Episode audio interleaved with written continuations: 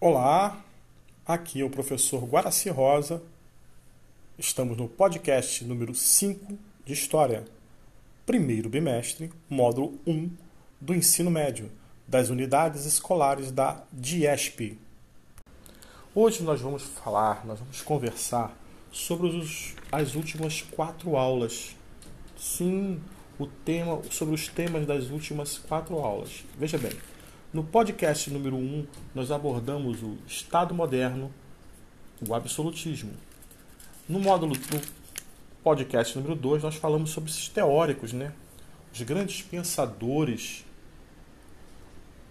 do absolutismo, aqueles que defendiam veementemente, isto é, fortemente, esse tipo de sistema. Depois falamos sobre a era das grandes navegações, os descobrimentos marítimos, essa expansão marítima, né? E falamos, por fim, no Renascimento. Isso é, um movimento artístico-cultural que foi muito forte no século XIV, XV até parte do XVI.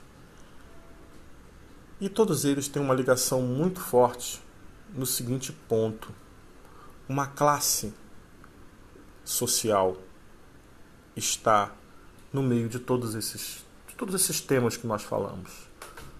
A burguesia. Novamente eu falo para vocês, quem era a burguesia? Os grandes comerciantes, os grandes banqueiros da época. Essa classe está presente em todos esses quatro pontos que foram falados. Observe, no absolutismo, né, no surgimento do absolutismo, essa classe está lá presente.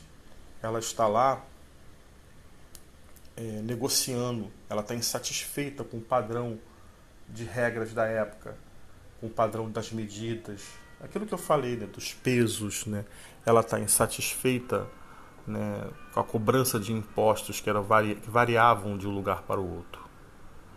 Quando chega na época da, dos grandes pensadores que vão apoiar, ela está ali presente, apoiando esses grandes pensadores.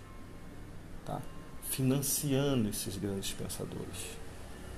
Na era das grandes navegações, quando a Europa, ou melhor, quando países europeus partem para os oceanos para negociar, para descobrir novas rotas de comércio, quem é que vai bancar essas grandes embarcações?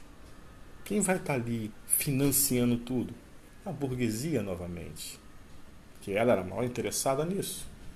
Para você ter uma ideia, alguns produtos eram comprados na rota do caminho para as Índias, o lucro não era de 100%, 200%. Alguns produtos, não todos, é bom frisar, alguns, chegava a ter uma margem de lucro de 2 mil por cento.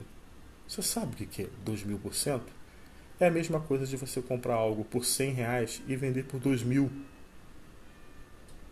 Você tem um custo de 100, tá? E você vende por 2 mil, o lucro é muito forte e vai deixar essa classe mais poderosa ainda.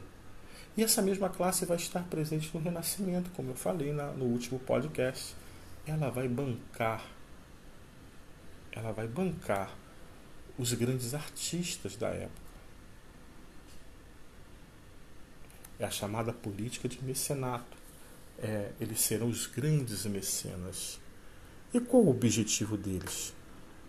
O mecena é muito bem visto em qualquer sociedade, até nos dias de hoje. Você veja bem, nós temos mecenas hoje, pessoas, empresas, né? pessoas ricas que apoiam a cultura. Apoiam a cultura de alguma forma. Né? Apoiando uma peça de teatro, apoiando shows, apoiando é, obras de arte, museus. Isso faz com que a empresa fique bem com a sociedade. Claro que ela vai ainda ganhar com isso, porque ela acaba diluindo isso no seu imposto de renda. Mas essa classe ela é forte nos dias de hoje. Porque quem são os burgueses hoje? Continuam sendo os grandes banqueiros, né? são os mais fortes no né? mercado financeiro. E os grandes empresários de grandes empresas Lembrar que o, o, dono da padaria da esquina também é um, é um pequeno burguês, mas os grandes burgueses, os mais poderosos, são os grandes empresários, principalmente de multinacionais.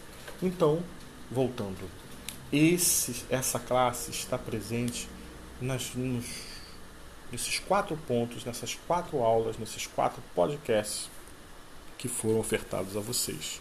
Então, observe, a burguesia ela transformou a Europa. E essa transformação chega aqui. Porque as grandes navegações, como eu disse, foram incentivadas e bancadas pelos burgueses, elas vão ocasionar o chamado descobrimento, isso é, a conquista da América, a conquista do Brasil. Ok? Um abraço a todos, até o próximo podcast.